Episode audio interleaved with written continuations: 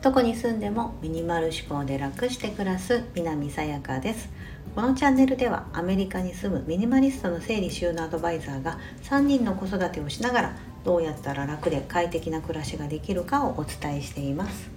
今日はあえて無駄なことをやってみる。そんなお話をしたいと思います。えー、常にいつも生産性だったりとか 考えがちな私があえてお伝えする内容でもあります。無駄なこと皆さんにとって無駄なことって何でしょうか？私はあの昔無駄な、えーと、と昔というか前の配信で人生で無駄な時間とはっていうのでその探し物をしている時間っ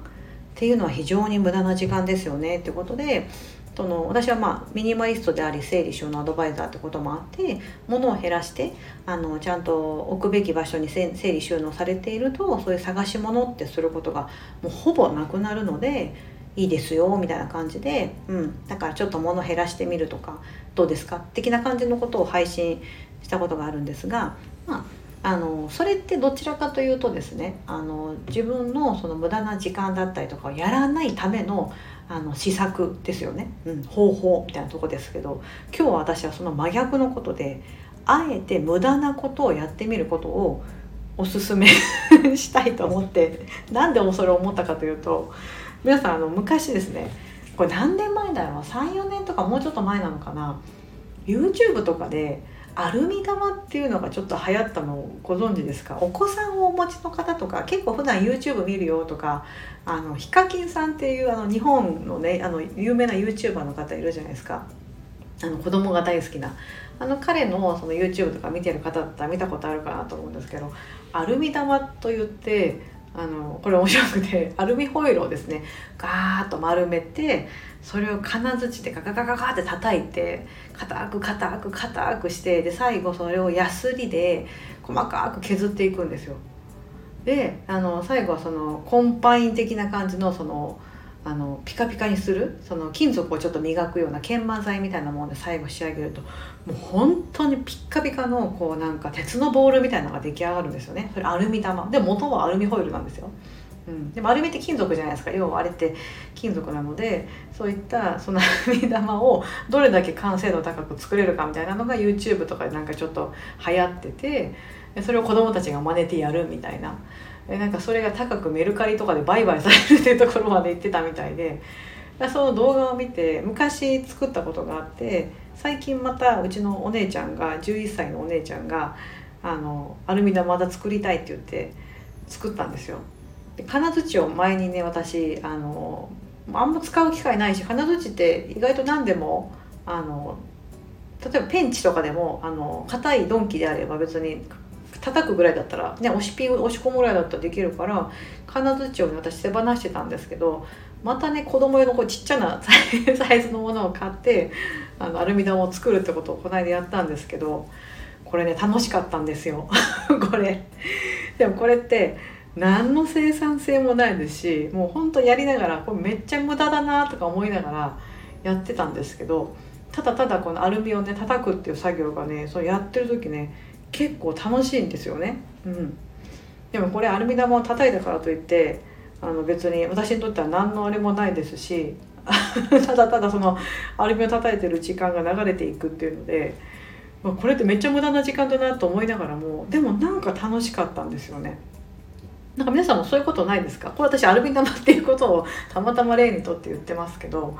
こう自分でやりながら何これ？なんかこれ何の生産性もないけどなんかでもちょっと楽しいみたいな、うん、そういったこと？でもその時ってこう大人である特に結構こう生産性とかなんかこうあんまり無駄なことしたくないなとか考えてる人にとってはうわなんかこの無駄 なんかこんなことで30分時間を費やしてしまったとか、うん、そういったことって考えちゃうからもったいない時間を過ごしてしまったとかあるかなと思うんですけど私なんかそれあそれを無駄と思っちゃダメだなってすごく思ったんですね。うん。こうやってあえてこうやもう無駄と分かりながらもやってみるって結構楽しかったりとか、うん、なんかあのその自分の人生の時間を全て生産性とか自分のこの知識だったりとかのために使おうとするとやっぱり疲れちゃいますよね。うん、疲れちゃうしちょっとつまんないじゃないですかそんな人生も、うん、これこれ誰の言葉だったかな？人生はあの暇つぶしの連続ですみたいな、うん、